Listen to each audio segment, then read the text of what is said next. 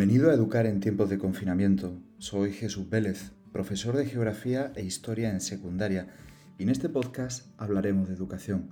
Al final de cada episodio tienes la forma de contactar conmigo. Hoy es martes 9 de junio de 2020 y vuelvo con la evaluación. Aunque probablemente lo tengan muy claro, evaluar y calificar no es lo mismo. Cuando hablamos de evaluar nos referimos a observar algo a lo largo del tiempo comparándolo con unos resultados de aprendizaje que hayamos definido con claridad previamente. En cambio, calificar es asignar una nota a un trabajo, a un examen, apoyándonos en determinados criterios. La evaluación es una herramienta poderosa para el aprendizaje. Deberíamos de hecho evaluar continuamente, tanto al alumnado como a nuestro propio desempeño como docentes. Evaluar tanto como para que al final de una unidad los estudiantes hayan tenido la oportunidad de revisar su trabajo. Sigue habiendo docentes que confían demasiado en una única nota de evaluación sumativa al final de una unidad. Cuando hablamos de evaluación deberíamos estar hablando de un diálogo, una conversación, en la que alumnado y docentes discuten acerca de su trabajo, de qué han hecho y por qué lo han hecho de ese modo. De este modo podremos aprender. Cuando evaluamos no evaluamos solo para calificar, eh, las notas finales, de alguna manera, reflejan todo ese diálogo entre estudiantes y docentes sobre esos trabajos. Ya me perdonarás que haya vuelto al tema, quizás de lo que más hemos hablado en estos 23 episodios, pero creo que en general es necesario, y más aún a estas alturas de curso.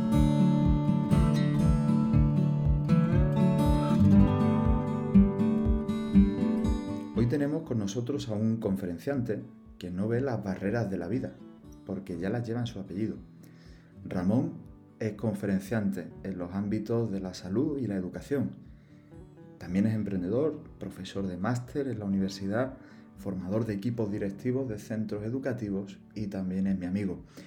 Realmente no sabría definirle, solo te digo que es el inventor del término sorprendizaje.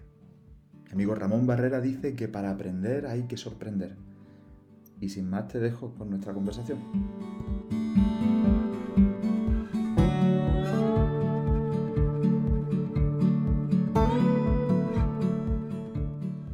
Bienvenido Ramón a Educar en tiempos de confinamiento. Buenas tardes, ¿cómo estás? Hola, buenas tardes Jesús. Mm, primero gracias por invitarme. Y yo, bueno, bien en esta situación, tomándolo de la mejor manera posible, en fin. Sí, difícil, ¿no? Difícil, supongo. Difícil, difícil. Eh, yo creo que ha sido... Es complejo, es una sensación de, esta, de todas las emociones mezcladas, ¿sabes? De pasar por tantos estados anímicos que yo creo que es algo también común. Y, luego hablando de común, pues de volver a darle valor a lo común y a lo público. Muy interesante, muy interesante esa idea. Eh, veo que estás empezando ya con, palabras. O sea, yo te recuerdo siempre que coincido contigo en alguna de tus magníficas formaciones, eh, mover, remover, conmover, ¿no? Comprender, aprender, reprender. O sea, ¿Qué es lo que tú estás viendo que, le falta ahora al profesorado para entrar un poquito en la educación? ¿Qué nos falta? Bueno, yo, eh, bueno, te agradezco lo de las palabras, efectivamente, me gustan mucho las palabras y hablar más de aprender. Y quizás, mira, precisamente yo creo que esta es una cosa, siempre nos va a faltar cosas a los profesores. Eso también es interesante, que te falte no es una señal de que no estés haciendo bien las cosas, es una señal de que también tiene, y siempre nos van a faltar nuevas maneras, nuevas cosas. Pero yo creo que una de las cosas importantes es tener muy presente el concepto de aprendizaje, ¿no? el, que es el foco de todo. Y creo que quizás aquí ha habido un paso mm, muy importante y que ha supuesto un auténtico giro en el proceso de, enseñanza, ¿no? Entender que el aprendizaje es lo, es lo, clave. Y de hecho, tú hablabas de las palabras, bueno, aprender, la cuarta acepción del diccionario dice aprender. Por eso a mí me encantan eh, las palabras que terminan en prender, ¿no? los verbos. El primero es aprender, porque para eso estamos aquí, para eso están los, eh, los docentes, los maestros. es estimular que otros quieran aprender, que es muy interesante. Y luego está otro verbo que es desprender, porque siempre para poder, tú hablabas de falta, bueno, pues tienes que desprender de cosas que ya no sirven, que ya no valen, que se han quedado quizá algo anticuadas y tienes que aprender a liberarte de ellas para dejar paso a nuevas cosas, ¿no? El tercer verbo es comprender, porque yo creo que para aprender tenemos que comprender. Y creo que a los profesores esto deben debemos ¿no? de entenderlo de una manera importantísima y clave. Em, no es lo que tú enseñas, es lo que el otro comprende. Por eso para mí comprender es un verbo imprescindible. Luego está eh, emprender, porque es hacer algo con lo que aprendemos, ¿no? Y ahí hay mucho por hacer todavía que las metodologías más activas, en que las personas no aprenden solo memorizando, sino aprenden probando, eh, probando y haciendo. Y por último, el quinto verbo que también me apasiona, que termina aprender, es sorprender. Y yo me he inventado una palabra, como tú sabes, eso que es sorprendizaje. Y a mí me gusta que para aprenderme, para aprenderme tengo que sorprender y yo tengo que ser también capaz de sorprender a otros, ¿no? Y ese juego también debe estar muy presente en los maestros, ¿no? en las maestras. El juego de sorprender y de preguntarte a ti mismo cada vez también qué es lo último que te ha sorprendido para bien de ti mismo en tus clases, que no haya monotonía, em, que haya un estímulo desde la creatividad. Y para mí ahí está y radica el poder del sorprender.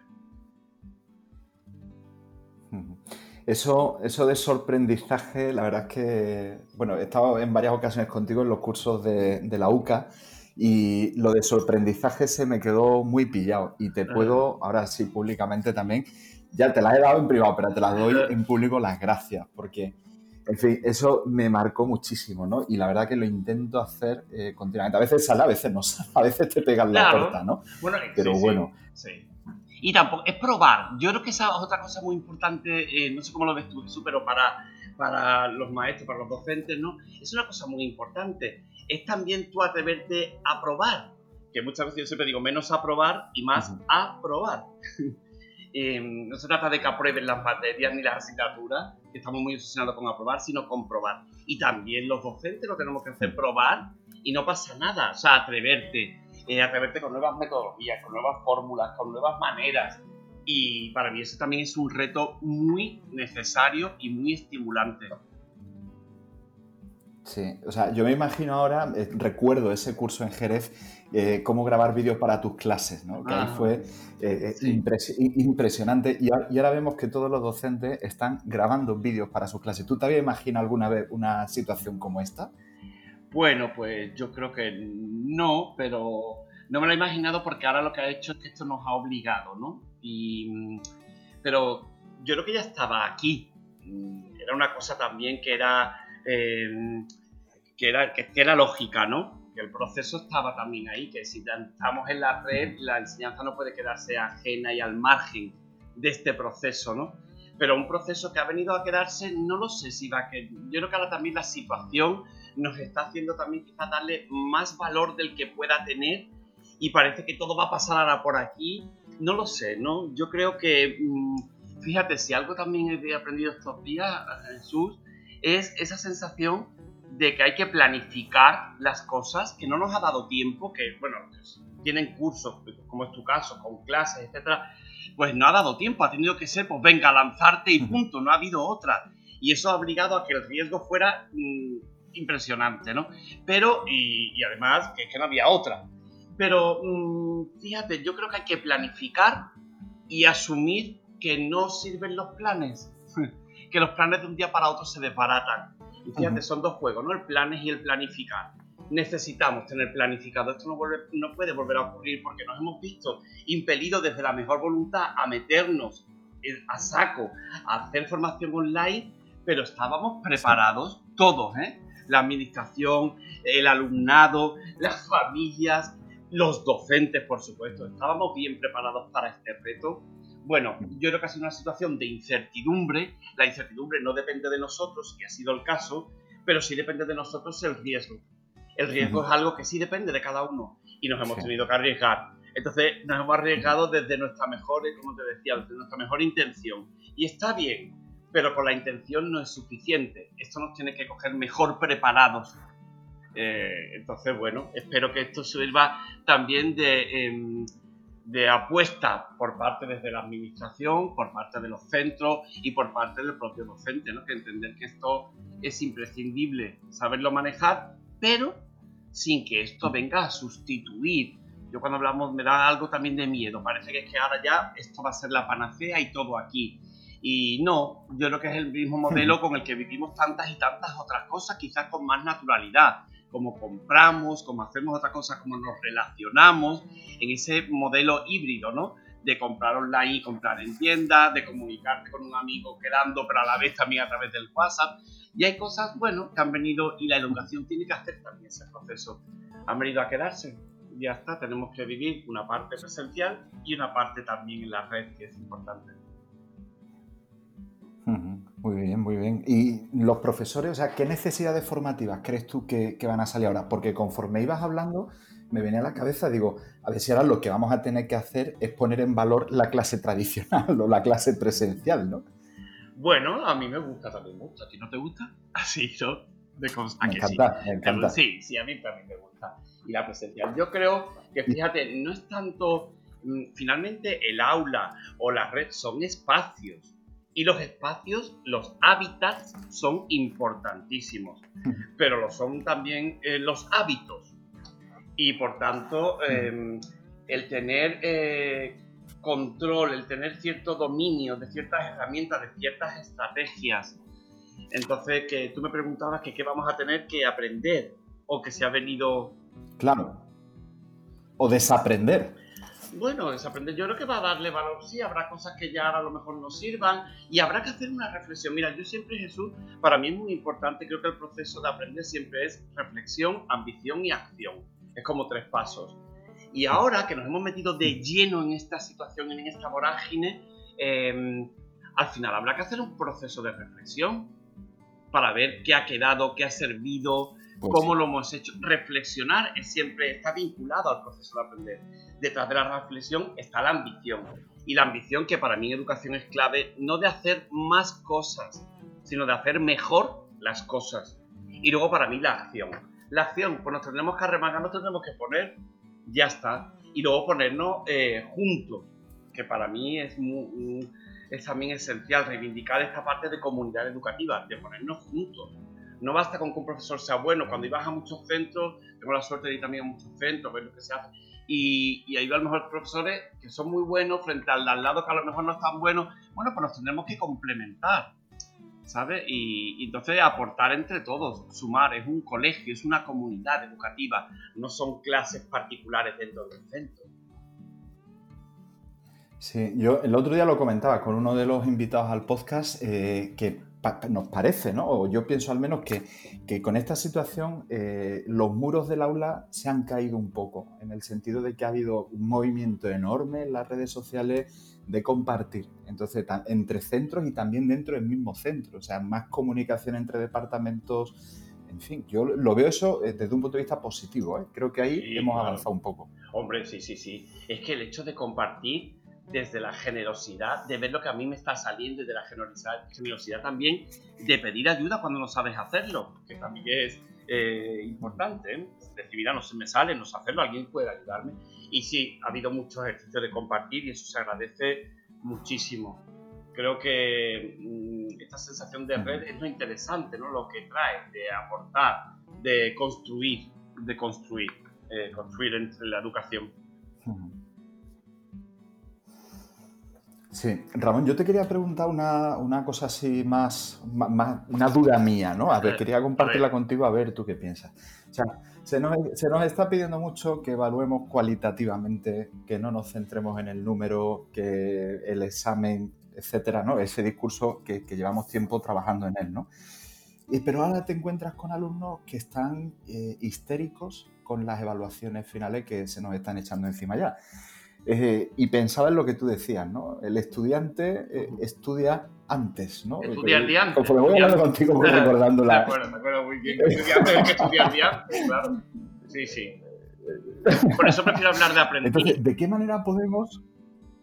Sí. Claro, claro. ¿De qué manera crees tú que se puede tranquilizar ahora? Yo estoy pensando en gente que tiene exámenes de universidad, que, hay tensión, mucha tensión en las universidades. Muchas de ellas han sido trending topics en estos últimos días por la normativa de exámenes. Pienso en selectividad, pienso en bachillerato, secundaria, ante las notas finales. ¿Qué, le ¿Qué me recomiendas tú, qué nos recomiendas que le digamos a nuestros alumnos? Bueno, eh Mira, no es que sea eh, mucho, muy experto en esto y bueno, tenemos amigos comunes, Jesús, eh, eh, Fernando Trujillo, que estos días ha hecho un trabajo maravilloso también con la evaluación y mm, no sé, yo desde mi reflexión y desde lo que veo y desde lo que vengo también percibiendo, creo que esto lo hemos, esta obsesión también por la evaluación, que ojo, es lógica también en según qué niveles, ¿no? Pero esta obsesión por, por aprobar, como te decía, por la nota, por el número, la hemos generado entre todos. Muchas veces también desde la falta de entender el valor de las competencias, por un lado, y de saberlas evaluar, porque se nos llena la boca hablando de competencias, de cosas de comunicación, de trabajo de equipo, de creatividad, pero luego termino preguntando otras cosas y no sabiendo esto que aporta, lo que no tiene valor, entonces yo lo que no tiene valor, pues aquí lo voy a estudiar, me voy a preparar, ¿sabes? Si verdaderamente tiene valor es porque se, eh, se pues, no se pregunta, se, desde alguna forma. Y, por cierto, esto también es distinto. Para mí la evaluación y la valoración son cosas diferentes. Una cosa es evaluar algo y otra cosa es valorarlo. Y hay que valorar también muchas cosas que hace el alumnado más allá de la evaluación. Pero como te decía, nos hemos metido en una vorágine también de, la nota, desde la presión familiar, también desde la presión educativa, desde los colegios, por también tener mm, el, el, premio de que tengo un alumno que tiene la mejor calificación, ¿sabes? en estos rankings que a mí me parecen mm. también muchas veces muy perniciosos y peligrosos. Pero bueno, la evaluación sigue siendo imprescindible porque es la manera de medir lo que se alcanza y de medir qué hemos aprendido. Y sobre todo, para qué lo aprendemos y qué estamos haciendo y consiguiendo con lo aprendido. Cuando se queda simplemente en verificar que yo me sé un tema, eso no es garantía de que lo esté incorporando a mi vida, a mi día a día, a que haya un auténtico eh, aprendizaje. Mira, yo últimamente al final de cada unidad, de cada proyecto, de cualquier cosa que hago en el aula, eh, me ha dado ahora por tirar por las preguntas estas de metacognición, ¿no? O sea, ¿qué es lo que es que me lo estás recordando? ¿Qué es lo que he aprendido? ¿Para qué me ha servido esto? ¿Cómo lo puedo aplicar? Y me sorprende las respuestas tan increíbles que dan los alumnos. O sea, son, voy a decir una tontería, ¿eh? pero son capaces de reflexionar sobre lo que han aprendido si les preguntas de otra manera distinta. Bueno, no, hay buena tontería, es que, es, que esto es eh, eh, tan importante, saberle preguntar a alguien qué ha aprendido, que se pare a ser consciente del proceso de aprender. Si no eres consciente de que ha aprendido, hay cosas que se aprenden inconscientemente, pero nos tenemos que parar, como te decía antes también, a reflexionar sobre lo aprendido y eso, por eso me parece que si lo haces es estupendo. Tus alumnos te lo agradecerán. Yo también me gusta mucho hacérselo. Cuando tengo clases con alumnos, cuando sigo haciendo alguna cosita de este estilo, eh, le pregunto, ¿qué has aprendido? ¿Qué aprendiste ayer? Y a algunos muchas veces incluso les cuesta. Y, porque no son conscientes, no se han parado a ver para qué has, venido yo y aquí, qué me he llevado. Y esa es la responsabilidad de cada uno de nosotros en este proceso. Yo amo la palabra responsabilidad también, responsabilidad la habilidad de dar respuesta. Y no el docente es el que debe de darlas. Debe de generar un clima y un espacio y un estímulo en el que la gente encuentre sus respuestas. Pero te tengo que preguntar qué has encontrado. Hmm.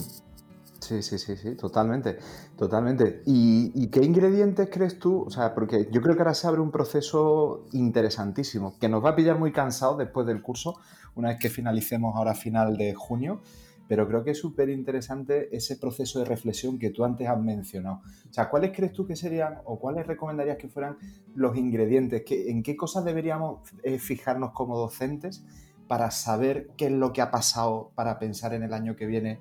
No sé si te viene alguna idea a la cabeza. No te entiendo bien, Jesús. Sí, o sea, eh, vamos a terminar el curso. Todos estamos agotados, tanto los alumnos como los docentes. Eh, tenemos que reflexionar sobre lo que ha pasado, cómo hemos trabajado, cómo han respondido nuestros alumnos. Eh, ¿Qué coordenadas darías tú para esa reflexión de cara al nuevo curso? Wow. Mm, pues mira, yo, lo primero que tenemos también que todo es eh, darle valor a la profesión. Porque creo que muchas veces nos falta. Yo veo que estos días sale poco. Y lo que sale sobre la educación siempre es mm, más parte de conflicto, ¿sabes? Y me parece apasionante ver que se está haciendo, cómo se está haciendo mm, entonces, ¿qué, ¿qué, tenemos que hacer? Pues yo creo que también sentarnos. Para mí, desde el diálogo, desde escucharnos. Eh, me, gusta mucho el aprendizaje dialógico, el recuperar la capacidad también de ese debate eh, estimulante, un debate donde haya ideas, ¿sabes? Y yo creo que eso se está haciendo, como decía, te decía antes, ¿no? Que he visto cosas también ahora estos días muy chulas, pero yo creo que quizás lo interesante es que nos paremos a ver también qué nos ha salido, qué nos ha funcionado, eh, qué podríamos hacer desde la aportación, desde el sumar, ¿no? Tú hablabas de ese compartir, pues sí, desde el sumar, desde el remar, todas palabras con mar. Mira, eh, que me gusta también mucho, desde entusiasmar también al otro, desde, no sé, de no podernos conformar con lo que estábamos haciendo, desde el ver lo que, desde el amar, ver que, hemos amado, que, que, nos ha salido. Y a mí me gusta también pensar en que los éxitos, también muchas veces hablamos del fracaso, pero ¿dónde han, han estado los éxitos que podamos compartir para que se visibilicen? Yo creo que ahora volvería, no sé, yo si fuese el director de un centro o algo así, a lo mejor volvería en septiembre y haría algo muy especial sobre esa sensación de ebullición, de lo que ha pasado, de la energía, de lo que ha pasado, con las dificultades también, ¿eh? porque creo que esto no nos puede, eh, no nos puede hacer olvidar también la falta de recursos en muchas ocasiones, la falta de inversión, y esto hay que también saberlo trasladar. ¿eh? No se pueden hacer maravillas desde la falta de inversión, desde ciertos recortes, etcétera para mí esto es también un planteamiento que deberíamos de hacernos entre todos. Creo que quizás lo público sale fortalecido o no, habrá que verlo, y lo público también está en, el debate y en mostrar lo que se ha hecho. ¿no? Creo que no se trata tampoco de demostrar, sino de mostrarlo, demostrarlo. Y luego, bueno, Jesús, hablo mucho, hablo muchísimo, tú lo sabes. No, no, no. Pero me gusta, me gusta mucho también, eh, no sé, creo que al final eh, las cosas son más sencillas de lo que parece, hablábamos del conocimiento y yo creo que al final todo es un, un juego de tres co, ¿no? El coco, el pensar, el darle vueltas a lo que nos ha pasado, a las ideas, a el corazón, también desde la emoción, no podemos desligarlo del aprendizaje. Cómo nos hemos sentido, qué emociones, qué dificultades, qué rabia, qué la impotencia, muchas cosas que habrán pasado, ¿no? También el buen feedback, la conexión, el día que te ha llegado un mensaje de un alumno, todas esas cosas que han supuesto emoción. Y luego la otra cosa, coco, corazón y el coraje. El coraje de entender que esto eh, precisa remangarnos y trabajar desde el esfuerzo y desde la ilusión y desde el compromiso con, de todo. Oye, acabas de decir unas palabras que a mí me parece que podrían ser un título fantástico para este episodio. Trabajar desde el esfuerzo y la ilusión. No sé qué te parece. Pues mira, estupendo. ¿Le podemos poner ese título? Vale, estupendo. lo que tú quieras. Em, son dos palabras. Mira, yo creo que las cosas se consiguen, las cosas se consiguen desde el esfuerzo y desde la voluntad. No basta con el querer, ¿no? Hay que también saber hacer las cosas. Hay cosas que también deben de hacerse. Es un juego, ¿no? El saber, el deber, el querer, el poder hacer las cosas. Tenemos capacidad para que las personas puedan. En estos días nos hemos encontrado con gente que ni siquiera podía por las condiciones en las que se encontraban enfrentarse a este proceso, ¿no? Y no hablo solo de docentes, hablo también de alumnos que no tenían los recursos necesarios. Entonces, bueno, pues son cuatro verbos también, saber, poder, querer y deber. Así que, bueno, está, y desde la ilusión, para mí desde la pasión. Hoy me cuesta a mí muchas veces hablamos de esto de si quieres, puede, que se juega mucho a esta parte del si tú quieres, puede, esta parte como positiva, venga, ánimo a mí, mm, no sé, me cuesta un poco. ¿eh? Yo hay muchos alumnos, hay muchas personas, yo mismo, que digo, sí, tú quieres, pero no puedes, y ya está. no pasa nada. Puedes tantas otras cosas, puedes tantas otras cosas que no vamos a poder ser buenísimos en todo. Yo creo que también eh, hay que quitarse ahora en este mundo de Marvel en el que vivimos, hay que quitarse muchas veces las capas. Ninguno es superhéroe, ¿sabes? No somos superhéroes ni superheroínas.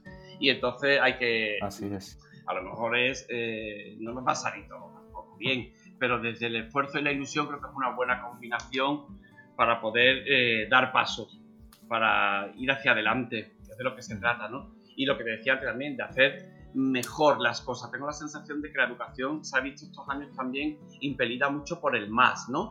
vas al colegio, más metodología. Venga, aprendizaje por flipe claro, aprendizaje por, por, mm, mil metodologías, ¿no? Aprendizaje por, por proyectos, metodologías creativas, no sé cuál, una otra, otra. Y veo a los profesores muchas veces como avasallados con tantas metodologías y a lo mejor no se trata de hacer más, sino de a veces con la lengua afuera, ¿eh? Claro, con la lengua afuera y no llegando. ¿Y para qué? Yo digo muchas veces, bueno, más simple, ¿sabes? O sea, a mí me gusta mucho saber la simple. Simple, me gusta mucho la palabra simplemente. Para que las cosas lleguen a la mente tienen que estar simples. Y simplificar es un acto también complejo, ¿sabes?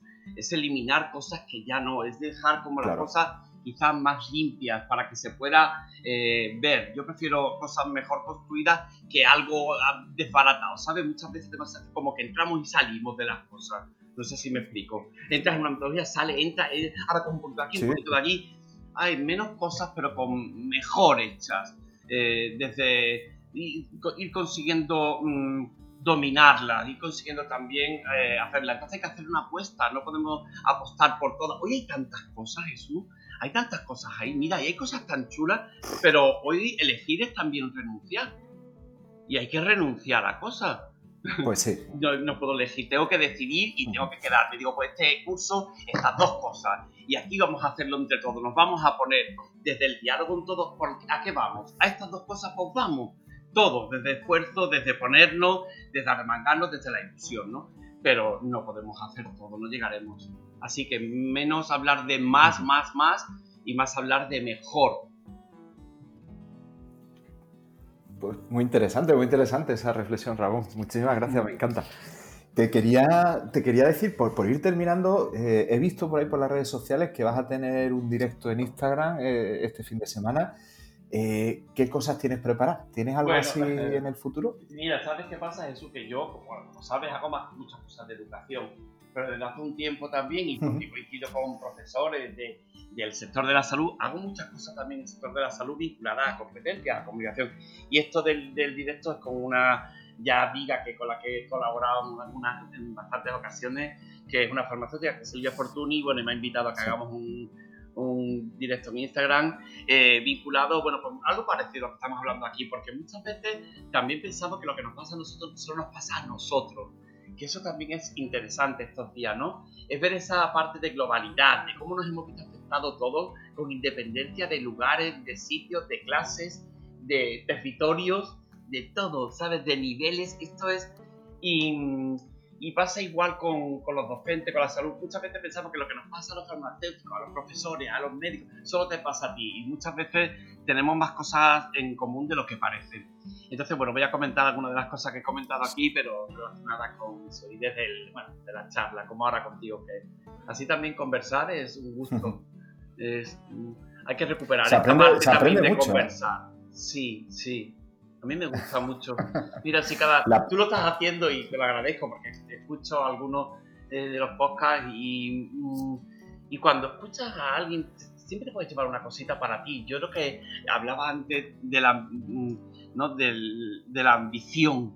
Y para mí también desde la avaricia. Muchas veces yo digo a un avaricioso, tú has venido hoy, tú dices, hoy me toca llevar una cosa para mí, para mí. cuando hablas con alguien y hablas desde la atención, desde la escucha, ¿sabes? Desde querer estar atento, tú dices, eso me ha encantado, eso hoy para mí, me gusta, me lo llevo para mí, ¿sabes? Y ya veré lo que hago pero eso nos lo da la oportunidad de conversar y de estar muy atento, de escuchar al otro, de estar interesado en lo que te dice. Y a lo mejor te dices, hoy me quedo con esta frase, como te has puesto con el título y me quedo yo con esto, y esta para mí. Y si cada día yo, fíjate, yo digo a los alumnos, ¿cuántas clases tenéis? Si cada día tú te llevarás una cosa, porque muchas veces el proceso de aprender es muy ingrato, no sabes qué has aprendido. Pero si tú tienes 100 clases o 120 o 200 clases, si tú cada día te hubieras llevado una cosa para ti y al acabar el año dijeras, Dios mío, tengo estas 200 cosas, ¿sabes? Wow, Sería solo una diaria. Sería maravilloso, acabaría el libro. ¡Wow! Fíjate qué, portfolio para entregar tan chulo. Eh, todo lo que aprendí cada día desde el principio, me encanta eso, ¿sabes? Eh, esto es lo que aprendí este día, esto, para ir siendo consciente también de lo que aprendemos. Hoy esto, mañana aquello, porque muchas veces no somos conscientes de lo que aprendemos en cada día. Pasa un día y dices, ¿y hoy qué? ¿Hoy qué ha pasado? Y esto te lo puede traer una charla, una cosa que has visto, algo que has leído, no sé. Dime, dime, Jesús, sobre esto. Sí, sobre esto que estás comentando y lo que decías hace un momento de las emociones, hay un proyecto, bueno, un par de proyectos realmente de, secundaria bachillerato que son impresionantes. Te lo digo por si te queda algún hueco y los quieres mirar. Por favor. Ambos han pasado por el podcast. Uno se llama Diario de un bachiller en cuarentena, que lo está haciendo Ignacio, un profe de Madrid, y otro en el que yo estoy participando que se llama Diario de una pandemia. Y el ah. objetivo es que los alumnos vayan haciendo como un diario, que lo vayan haciendo público de lo que van sintiendo, lo que van aprendiendo, eh, cómo ven el mundo a su alrededor. Bueno, están saliendo unos resultados impresionantes. Claro, pues mira qué bueno. Claro, claro. Claro, porque para ellos es una experiencia también. Eh, para ellos y para todos. Y hay que recogerla, ¿sabes?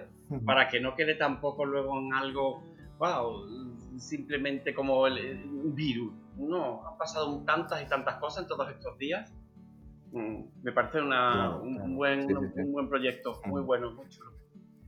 Bueno, Ramón, nos acercamos a, la media hora y no te quiero, no te quiero retener. Eh, un millón de gracias por echar este ratito. yo la verdad que he disfrutado sabes, que, tú sabes que yo soy de los que me enrollo y estaría mucho más, ¿eh? Pero yo creo que con esto la gente se queda, los, los oyentes se quedarán contentos. Y tú y yo nos debemos otra luego presencial esa es otra cosa que también, mm, ¿ves? Hombre, no, no da el online.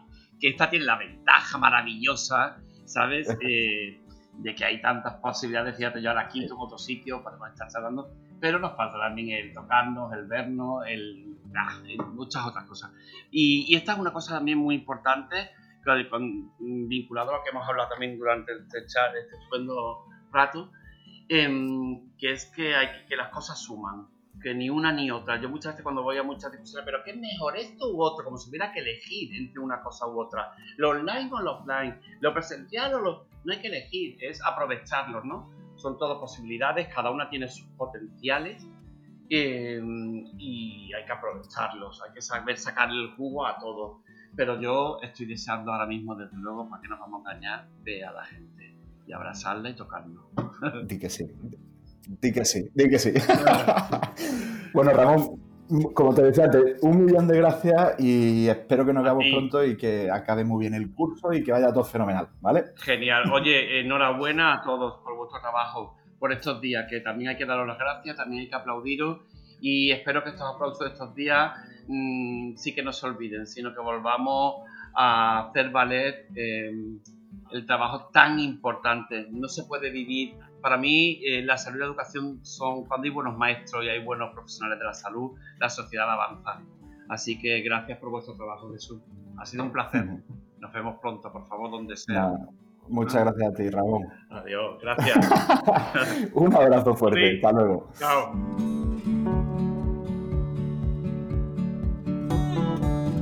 Puedes enviar tus comentarios y experiencias a través de Twitter, donde soy Jesús 84 y también puedes dejar tus comentarios en la entrada correspondiente en mi blog. Tienes todos los enlaces en las notas del episodio. Suscríbete a este podcast y ayúdame a difundir esta iniciativa que está a punto de terminar, compartiendo el episodio con aquellas personas a las que les puede interesar. La visibilidad del podcast mejoraría si escribes una reseña en tu aplicación y me dejas una valoración de 5 estrellas. Que tengas un buen día, un saludo y hasta el próximo episodio.